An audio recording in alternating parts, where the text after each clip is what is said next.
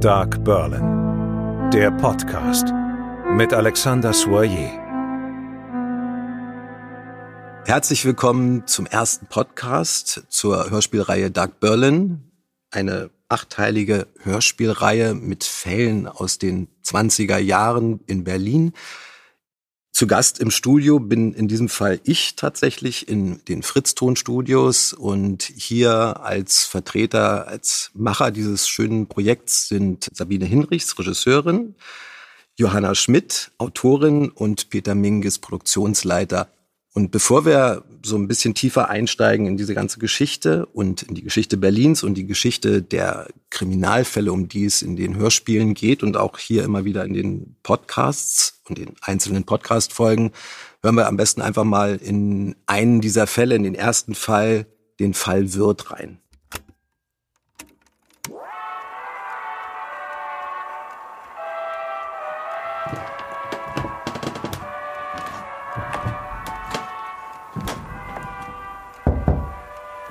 Lene, ich bin Siegfried. Lenchen, bist du das? Was soll das? Der Fall wird Weihnachtszeit 1918, die Ermittlungen in diesem Fall dann im folgenden Jahr, im Januar. Wie seid ihr auf diesen Fall gestoßen? Vielleicht fangen wir einfach damit an. Wie seid ihr überhaupt auf die Idee gekommen, eine Hörspielreihe mit Kriminalfällen aus der Zeit um 1920 in Berlin zu stemmen in diesem Jahr? Ja, also der Auslöser war sicherlich das Virus, kann man sagen, dass wir äh, uns überlegt haben, wie können wir uns weiter bewegen, äh, was was können wir machen. Und äh, ich habe bin einige Texte gelesen über die 20er Jahre, auch Kriminalfälle der 20er Jahre und habe mich dann einfach mal frech an die Polizei in Berlin gewandt, als Polizeipräsidium und habe gesagt, wo gibt es Akten darüber? Und dann haben die gesagt, ja, gibt es, aber im Landesarchiv. Und dann habe ich mir die Akten dort rausgesucht, bin ins Landesarchiv gefahren, habe mir die Akten dort angeguckt und war erstmal völlig überrascht, was für Aktenberge das waren. Alleine so acht Akten waren irgendwie fast einen halben Meter hoch. Und dann bin ich mit Sabine dahin und dann haben wir die erstmal alle abfotografiert. Wir haben, glaube ich, in vier Tagen, glaube ich, 3000 Fotos gemacht. Und dann bin ich hierher ins Studio und habe mit einem PDF-Programm, also ich habe die, die Fälle natürlich gelesen, intensiv gelesen und habe dann Markierungen gesetzt für Johanna, damit Johanna die Eckpunkte hatte, was nun wichtig ist in diesem Fall. Und so entstand das. Und äh, es war ein, es war ein echtes Faszinosum, diese Dinger. Also ich bin heute noch begeistert, Akten in der Hand gehabt zu haben, die ein Polizist vor 100 Jahren geschrieben hat. Und auch die Lebensumstände der Menschen sind dort unglaublich gut charakterisiert, weil sie weder verschönern noch irgendwas schlecht reden, sondern es wird einfach so gesagt, wie es war. Und das ist also das sehr faszinierend. Johanna, wie sind dir diese Akten dann vorgekommen? Hattest du vorher schon Kontakt mit solchen äh, Fallakten oder war das jetzt auch das erste Mal für dich? Nee, ich hatte vorher schon äh, Kontakt mit der Fallakte von Karl Großmann, diesem Serienmörder, der hier in Berlin am Ostbahnhof äh, wütete in ungefähr derselben Zeit. Da hatte ich die Akten, aber ansonsten äh, Akten in dem Umfang sind mir so auch noch nicht untergekommen. Und das war auch für mich sehr, sehr faszinierend, die zu studieren und zu lesen, mich damit zu beschäftigen. Weil ich sagen muss, dass ich wahnsinnig neidisch war, dass die beiden ins Landesarchiv durften. da auch so gerne hin. Ähm, aber vielleicht kann ich ja nächstes Jahr, vielleicht machen die ja wieder auf. Dann äh, suche ich mir irgendeinen Vorwand mit Dark Berlin und gehe dann auch mal hin und gucke mir die Akten an, weil die in der Hand zu haben, das stelle ich mir tatsächlich sehr faszinierend vor. Was war denn dein erster Eindruck? Also was waren diese Markierungen? Was war, was hat es mit dir gemacht? Ähm, ich habe immer erst die die äh, Zusammenfassung von von Peter gelesen. Es war mal erst so ein Dokument mit so wer, was, wo, wie und dann so ein paar Stichpunkte dazu. Und dann habe ich mir in Ruhe genüsslich diese Akten angeschaut. Ähm, ja, es war, kann ich schlecht sagen, ne? es geht ja um Verbrechen und so, aber es war spannend. ähm, ja, sehr, sehr faszinierend fand ich natürlich auch die Sprache. Wie, wie damals äh, das niedergeschrieben wurde, was, was für Worte man verwendet hat, was man ja heute gar nicht mehr macht. Und wie das so mit Schreibmaschine und ausgebessert und so, das, äh, ja, also ich hätte noch ein paar Wochen Akten lesen können. Sabine, was war denn dein erster Impuls, als Peter damit mit dieser Idee kam? Ihr führt ja gemeinsam die, das Fritz-Ton-Studio und äh, ihr macht vieles gemeinsam. Ja. Warst du gleich begeistert oder warst du erst skeptisch oder warst du genauso hin und weg wie Peter mit dieser Idee? Ähm, ich war sofort total interessiert. Also ich bin eigentlich eher jemand, der erstmal sagt, hm, muss das so ein bisschen, ähm, bisschen, muss ein bisschen darauf rumdenken. Das findet Peter immer sehr lustig. Und ähm, aber ich habe auch festgestellt, dass er ganz oft die richtigen Ideen zur richtigen Zeit hat. Und da wir jetzt ja wirklich gedanklich ein bisschen umparken mussten bei uns auch. Ähm, in der Firma, weil wir sehr viel Synchron hier bei uns in, bei Fritzton machen, und ähm, das aber ein Standbein war, was uns immer interessiert hat, wo aber irgendwo bisher nie die Zeit gewesen ist, hat er da so auch offene Türen bei mir eingetreten und dann True Crime ähm, sowieso ja absolut ähm, interessant ist. Und dann habe ich da so ein bisschen drauf rumgedacht und ähm, dachte nur, ja, okay, dann, dann, dann erzähl mal, was, was stellst du dir da vor? Wie, wie, wie ist das umzusetzen? Und Peter ist ein sehr ähm, intuitiver Mensch auch in diesen Dingen. Der hat auch oft, dass er so das, das Richtige zur richtigen Zeit tut und ähm, sagt, ach, ich, ich, ich rufe da mal an und so. Und ähm, es lief dann alles äh, leicht es, es war viel Arbeit oder es ist viel Arbeit, aber ähm, es lief alles leicht und dann hat kriegt man auch immer das Gefühl, das ist total richtig. Also ich bin da ähm, sehr, sehr, äh, sehr schnell sehr begeistert gewesen, absolut. Peter, ist bei dieser Idee, diese Hörspielreihe zu machen, steckt dahinter auch so ein bisschen der Gedanke, wirklich was Eigenes zu kreieren, was Eigenes zu gestalten, was wirklich Neues, Interessantes, Spannendes auf den Markt zu bringen? Ja, absolut. Also es, einer der Gedanken, den ich damals hatte, war, es gibt ganz viel True Crime aus der heutigen Zeit. Sagen wir mal, frühe 80er Jahre bis jetzt so. Aber ich habe mir überlegt, gibt es denn überhaupt was von, von vor 100 Jahren oder vielleicht vor 80 Jahren, 90 Jahren? Gibt es da irgendwas? Und das war so ein bisschen auch die Initialzündung. Jetzt kam noch dazu, dass ich äh, die Figur Ernst Gennert, also diesen legendären Kriminalrat in Berlin, der eine große Umwälzung hat stattfinden lassen innerhalb der polizeilichen Arbeit, dass der mich schon immer fasziniert hat. Und äh, mir ging es erstmal gar nicht darum, ich mache jetzt was Besonderes, sondern ich wollte diese Zeit hervorheben. Ne, wir haben jetzt 100 Jahre die Groß-Berliner Vereinigung. Äh, Berlin wurde plötzlich, glaube ich, doppelt so groß oder noch größer. Und ähm, auch die 20er Jahre, die sogenannten golden 20er Jahre, wo man dann relativ schnell dahinter gekommen ist, na ja, die waren nur für ein paar Leute golden. Der Großteil in Berlin litt unter furchtbarer Armut. Und das Besondere war für mich dann im Laufe der Zeit die Informationen, die dann so, äh, die, an die ich rangekommen bin, durch die Recherche. Und das war das Faszinierende und ist immer noch faszinierend. Gennard ist ja auch, äh, also sicherlich ist es natürlich so, dass ähm, die True Crime Geschichten der jüngeren Zeit deutlich präsenter sind, aber es gibt natürlich Babylon Berlin. Gennard findet auch in Babylon Berlin statt, gespielt wird er da von Udo Samel und natürlich auch in den Volker Kutscher Romanen. Ähm, was ist denn das Spannende an diesem Vielleicht grundsätzlich erstmal, was ist das Spannende an True Crime in Bezug auf die Zeiten, in denen es stattfindet? Also was kann man ausdrücken mit Kriminalfällen und warum nutzt man eigentlich Kriminalfälle und warum finden wir das eigentlich alles immer so spannend? Ist, ist es so eine Extremsituation, weil man Mordfälle, weil man Gewalt, Brutalität hat und dadurch nebenbei eben das Umfeld mitbekommt und so eine großartige Kombination entstehen kann? Oder steckt da noch mehr dahinter? Also ich finde, es ist ein totaler Spiegel der Zeit. Also man kann über diese Kriminalfälle sieht man ja, unter welchen Umständen haben die Menschen gelebt.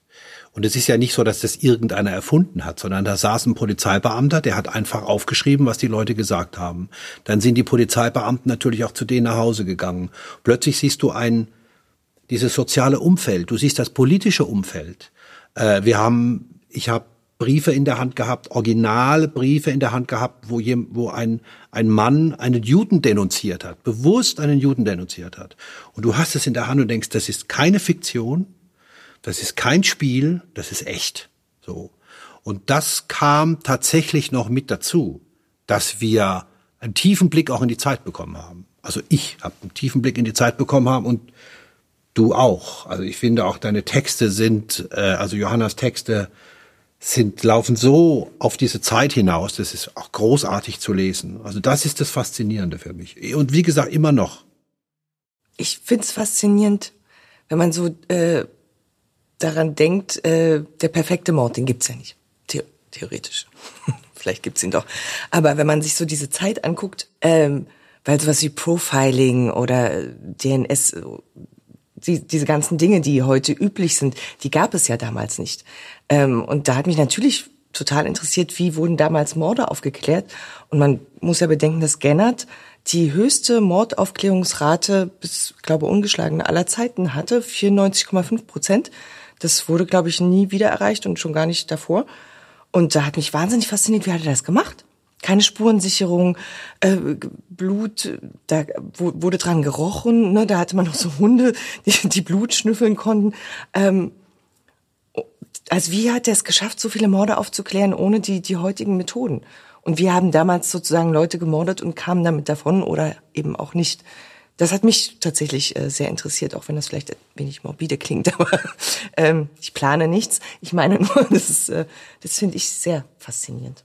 Er hat ja auch äh, in gewisser Hinsicht das Profiling und äh, die, wie nennt sich das? Spurensicherung. Spurensicherung. Ja mit begründet oder gilt ja. als eine ja. wichtige Figur in, die, in, in der Kriminalhistorie. Aber was mich interessiert, Johanna, ist diese Zeit dir auch nahe? Ist dies eine Zeit, in der du dich, also es gibt ja immer Menschen, die sich auf bestimmte Zeiten fokussieren, wo man manchmal auch das Gefühl hat, da findet sich auch etwas von dieser Zeit in der Person wieder. Ist das bei dir so? Ist das eine Zeit, in der du dich automatisch wohlfühlst, zu der du dich hingezogen fühlst oder bei der du immer eine gewisse Faszination erlebst? Ja, auch. Also ich bin sehr geschichtsnerdig. Ich interessiere, also ja, so Vergangenheit äh, finde ich in der Regel wahnsinnig spannend und faszinierend und wie waren die Menschen, wie haben die geredet, wie haben die sich angezogen, was, was für Umstände äh, gab es. 20er Jahre, ich glaube, als Teenie fand ich das faszinierend in diesem Hinblick auf goldene Zwanziger und habe mir das halt so vorgestellt, bis ich dann mal äh, irgendeine Biografie von, von einer politischen Persönlichkeit aus der Zeit gelesen habe und dachte, ach Gott, so war es dann wirklich. Ähm, ich finde die Zeit ab 18 bis, bis 29 tatsächlich wahnsinnig interessant, weil ähm, ich bin im Osten aufgewachsen. Wir hatten sehr, sehr früh im Geschichtsunterricht äh, den Zweiten Weltkrieg, die NS-Zeit. Ich hatte das in der Schulzeit ungefähr fünf, sechs Mal und äh, habe mich immer gefragt, wie konnte es dazu kommen, wie konnte es darauf hinauslaufen? Und tatsächlich ist dafür die Zeit vorher ausschlaggebend, also gerade die Zeit nach dem Ersten Weltkrieg. Und deswegen habe ich mich, glaube ich, immer besonders für die Zeit dafür interessiert, um es zu verstehen. Ich habe es bis heute trotzdem nicht verstanden, aber ähm, ja, vielleicht ist das ein Grund, dass ich mich für diese Zeit besonders interessiere. Ich finde ja gerade auch die, eben diese 20er Jahre, genau diese Zeit, die er in Dark Berlin ähm, auf den Punkt bringt mit diesen Kriminalfällen, äh, ist natürlich deswegen immer so spannend, weil wir sie alle irgendwo in unserer DNA, in unserem Verständnis mit drin haben. Wir haben, wir wissen alle, was danach kommt. Und wir sind auch immer auf der Suche, ah, Gibt's das da? Kommt es da schon? Ist da schon was zu erkennen? Ähm, dann ist natürlich auch was zu erkennen. Und weil man weiß, was für Umbrüche dann folgten, ähm, hat man das so immer so als so einen schönen Teppich schon immer mit dabei. Ähm, wie habt ihr euch wie habt ihr aus diesen Fallakten, aus diesen Fällen dann das rausgesucht und vor allen Dingen, wie habt ihr dann diese Hörspielreihe auch angelegt? Habt ihr da eine Dramaturgie gefunden? Habt ihr da einen oder seid ihr in einer chronologischen Abfolge einfach nur vorgegangen? Also ich hatte, also ich hatte das Gefühl, dass ich wirklich das Glück hatte, einfach die Fälle so zu lesen, wie sie jetzt veröffentlicht werden. Ähm, es gab halt, man musste halt schon gucken, Mordfälle, ist der Mörder erwischt worden, ist er nicht erwischt worden. Da habe ich schon so drauf geguckt, dass das, dass das einigermaßen hinkommt. Ähm, aber es gab nie den Plan, dass man, dass ich jetzt gesagt habe oder wir hatten nie darüber gesprochen, Johanna und ich, zu sagen, lass uns mal da jetzt so eine Dramaturgie reinbringen. Weil es gibt ja tatsächlich ein Problem bei dieser ganzen Sache. Wenn ich einen Roman schreibe, dann baue ich den ja dramaturgisch auf. Es gibt einen Anfang, es gibt eine Mitte, es gibt eine Mitte und es gibt ein Ende. So. Das gibt's bei so einem Kriminalfall ja gar nicht. Man hat nicht einen, der das inszeniert. Der sagt so, ah, hier ist ein Mord und dann in der Mitte gibt's einen Plotpoint, da gibt's so, dreht sich nochmal die Geschichte und am Ende äh, habe ich dann den echten Mörder und vorher habe ich schon drei Leute verhört. Das gibt's nicht. Und die, das, das wirklich Spannende, finde ich, an diesen ganzen Fällen sind die, die teilweise wirklich die menschlichen Abgründe, die tatsächlich, ich sage jetzt mal ganz frech, die sowas wie eine Dramaturgie ersetzen, die so einem, einem Theaterstück oder einem Film oder einem Roman folgen. Und dass er das, äh, die sozialen Missverhältnisse und die Art und Weise, wie man damals miteinander umgegangen ist, dass das ganz viel ersetzt. Und dadurch finde ich eben eine ganz eigene Spannung entwickelt hat. So. Natürlich hat Johanna darauf geachtet, dass eine gewisse Dramaturgie da ist, aber sie konnte ja nicht gegen die Fälle schreiben, um jetzt ein Spannungsfeld herzustellen. So, das konnte sie nicht machen. Aber für mich war es einfach so, dass in der Welt, in der die Menschen gelebt haben, dass dieser, dieser Spannungsbogen war. Da war die Spannung drin. Der Umgang miteinander. Sabine, wie sah dann dann die Umsetzungs, wie sahen dann die Umsetzungsvoraussetzungen für dich eigentlich aus, zu sagen, okay, wie inszeniere ich diese einzelnen Kriminalfälle? War das ein neues Feld oder war das äh, etwas, womit du dich auch sowieso schon gut auskanntest? Das war ein komplett neues Feld.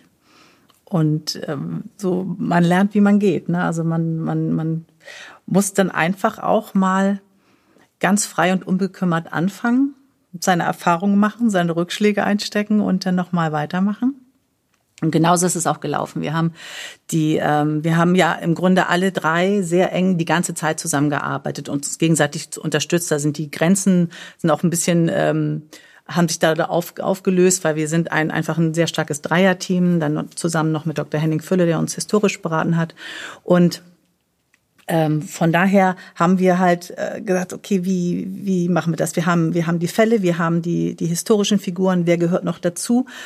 Haben überlegt, welche Personen passen dazu, um auch eine, eine, eine äh, Erzähllinie in die ganzen Geschichte reinzubringen, die verbindet und nicht nur einzelne Fälle zu haben. Ähm, und dann haben wir überlegt, wer passt dazu. Wir sind ja hier durch, dadurch, dass wir ein, ein, äh, viel Sprache aufnehmen, kennen wir unglaublich viele äh, Sprecher und Schauspieler und ähm, ja ganz viele Menschen, die überhaupt mit Sprache zu tun haben und äh, haben uns äh, dann geguckt, wer, wer, wer passt dazu, wen können wir uns vorstellen und haben dadurch auch noch ganz, ganz viele Leute kennengelernt. Also es war ein permanentes sich entwickeln des Ganzen. Und jetzt sind wir, jetzt haben wir die Fälle aufgenommen. Jetzt sind die Geräusche dazu gekommen, jetzt ist die Atmosphäre entstanden und ähm, ich wusste am Anfang nicht, was da alles, was wirklich alles äh, in den großen Kochtopf gehört, in dieses bunte Potpourri gehört. Und ähm, bin äh, bin immer habe mich immer begeisterter da reinfallen lassen kann man sagen. Am Anfang ich bin so sehr ähm, strukturierter Mensch und genauso strukturiert bin ich da auch rangegangen. Und aber dieses dieses sich so leidenschaftlich in das reinfließen lassen das ist dann mit der Zeit ähm, immer immer weiter entstanden. Und am Ende steht man jetzt hier oder sitzt man jetzt hier und ähm, ist völlig erfüllt von der Arbeit ja. Aber eine völlig neue Erfahrung. Was ist denn der Trick an Hörspielen? Ich meine, wir haben ja eine große Hörspielgeschichte in Deutschland durchaus. Also es gibt natürlich genügend Referenzen, aber wenn man es dann selber macht, glaube ich, merkt man, äh, uh, äh, da fällt einem dann auf einmal auf, vielleicht, oh, da fehlt an dieser Stelle noch irgendwas oder damit ja. muss man das noch machen oder da müssen wir den Bogen machen. Also es sind, glaube ich, viele Details, die dann äh, sehr schwierig sind, mit denen man vielleicht gar nicht gerechnet hat. Genau, und da muss man auch nachbessern und sagen so, oder man hat etwas aufgenommen und stellt fest, ach, das funktioniert in den Perspektiven nicht, weil der Hörer, der, also der Trick ist ja im Grunde immer, das Bild muss entstehen. Das Bild muss einfach, also der, oder der Film mit Sprache und Bild muss im Kopf des Hörers entstehen. Und es muss ihn so faszinieren, dass er nicht abschweift mit den Gedanken. Und ähm, ja, der Trick ist im Grunde dann auch zu sitzen, Augen zuzumachen, zu gucken, ob es bei einem selber funktioniert, obwohl man um all die Dinge weiß und man muss einfach sehr gut zuhören können. Und das haben wir, glaube ich, ähm, mit der Zeit ähm, dann, wenn wir festgestellt haben, es funktioniert nicht, eben nochmal nachgebessert, haben die äh, Schauspieler nochmal ins Studio geholt, haben gesagt, wir müssen es nochmal neu aufnehmen. Oder wir haben ähm, Geräuschalternativen gefunden, die Dinge unterstützen. Und ist ja ein ständiges sich fortbewegen, aber, aber spannend, sehr spannend. Also was du ja gemacht hast am Anfang, und das um noch, äh, noch darauf zurückzukommen, wie strukturiert du bist. Wir hatten wir, der, eine der Hauptzentralräumlichkeiten in unserer Hörspielreihe ist ja das Polizeipräsidium am Alexanderplatz, die Rote Burg. Und dann haben wir plötzlich gemerkt, ah, das, er geht da hin, dann geht, macht er da die Tür auf, dann geht er nach links und nach rechts und dann geht er die Treppe runter und dann sagt er das, dann geht er wieder die Tür rein. Und Sabine sagte, Moment, da stimmt irgendwas nicht. Der kann doch nicht da reingehen, wenn er vorher da rausgekommen ist. Daraufhin hat sich Sabine hingesetzt und hat einen Grundriss gezeichnet von dem Stockwerk, wo äh, die beiden Kommissare sind. Äh, der Kommissar, ich verwechsel, Kommissar Lütte und Darkovic. Lütte und Darkovic. Kommissar, Anwärter, Assistent, ne? Nee, Kommissar. Kriminalassistent, Kriminalassistent, Anwärter, Darkovic ja, genau. und Kommissar Darkovic Lütte. und der Kommissar Lütte. Und da, und da ist also jetzt das Büro von, von Gennard. Jetzt wussten wir schon, ganz genau, wenn der da rauskommt, kann der, muss der die Treppe runter, um zu den anderen Kommissaren zu kommen. Und das, das war das, das Spannende, dass wir plötzlich mit Räumen, die war mal, in dem Film hat man ja diese Räume, man sieht sie, die mussten wir beschreiben. Da, da, aber die konnten wir nicht beschreiben, indem jetzt ein Voice-Over-Sprecher oder ein Kommentator da sitzt und sagt, also stellen Sie sich mal vor, wir gehen jetzt da lang oder kommt, das ging ja nicht. Das heißt, es musste nur rein durchs Spiel oder durch die Geräusche. Und wir hatten gestern zum Beispiel so einen Punkt, da ist der Kommissar, da geht er in einen anderen Raum, dann sucht er was in seiner Schublade und dann kommt er wieder zurück. Das war, das war ein richtiges Problem. Wie lange braucht er, um zurückzulaufen? Was passiert, wenn der zurückläuft? Wir können nichts machen, außer den zurücklaufen lassen. Also das sind dann schon so spannende Sachen, die eben das Bild ersetzen, aber dürfen auch nicht langweilig sein. ist auf jeden Fall eine deutlich höhere Kunst, als man sich erstmal vorzustellen Ja. vermag tatsächlich. Weil man denkt, na ja, gut, man macht ein paar Geräusche, macht ein paar, man spricht, dann hat man eine Geschichte, aber ganz so einfach ist es dann eben doch nicht und die große Kunst liegt eben genau darin. Doug Berlin, Hörspielreihe, sieben Fälle, acht Folgen erstmal.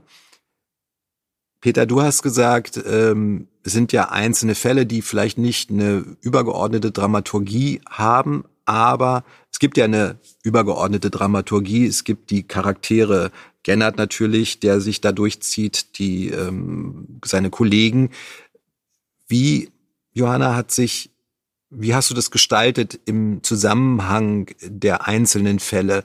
Es gibt und grundsätzlich vielleicht auch gefragt, inwieweit die Kriminalfälle sind authentisch, die Geschichten drumherum, da habt ihr einige Freiheiten euch manchmal nehmen können, um einfach gestalten, um die Zeit auch zu gestalten und um Beziehungen zu gestalten.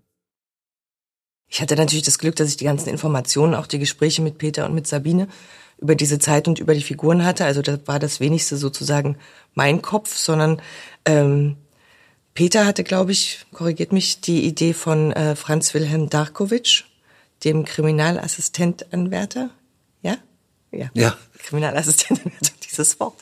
Äh, dass, äh, dass der einer der Hauptrollen ist, nachdem ist es ja auch ein wenig benannt, Doug Berlin.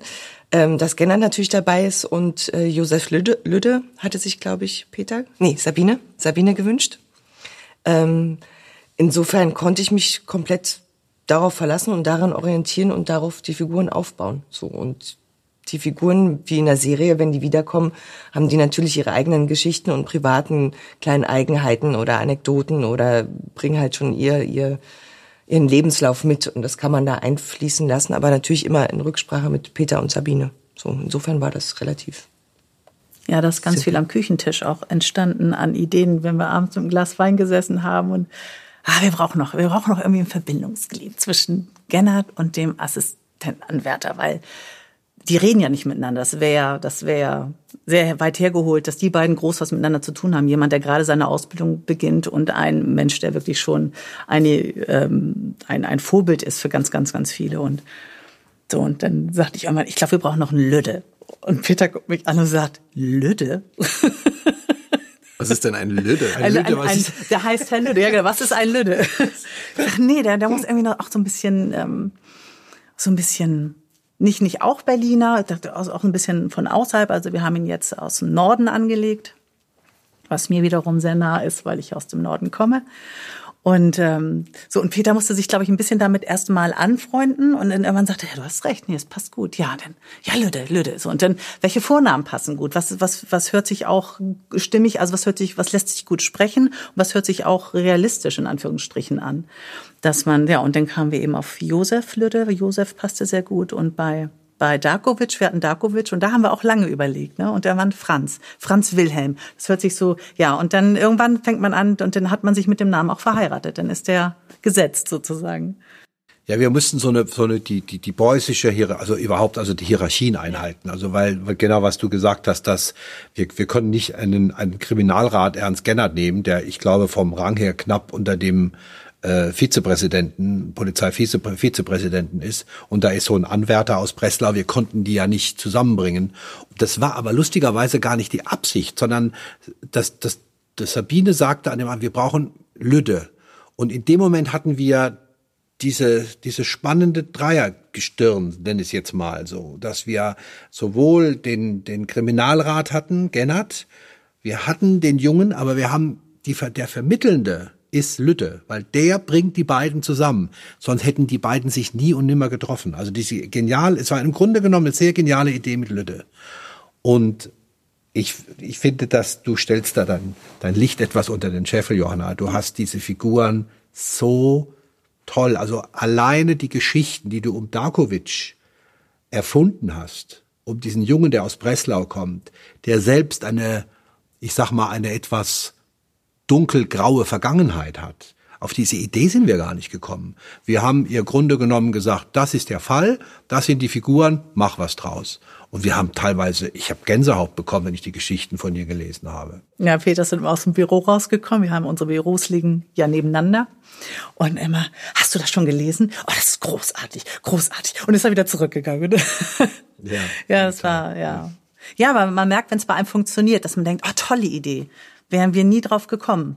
Und Gut, das wussten wir auch vorher, dass wir darauf nicht kommen, dass wir uns jemand so großartigen suchen und das ist, also wir sind auch ganz, ganz, ganz, ganz froh, dass das so toll auch passt, menschlich passt, von der, von der, von den Gedanken her passt, dass, dass wir die gleichen Dinge gut finden, dass uns die, ähm, und wir haben auch hart diskutiert teilweise wo sich Johanna auch durchgesetzt hat und gesagt hat, nee, denk daran, das und das ist wichtig, es muss gewisse, gewisse ähm, Bestandteile braucht es und ähm, ja. Und dann haben wir auch dem auch nachgegeben, natürlich. Also weil das Umgekehrt war, genauso. Ja.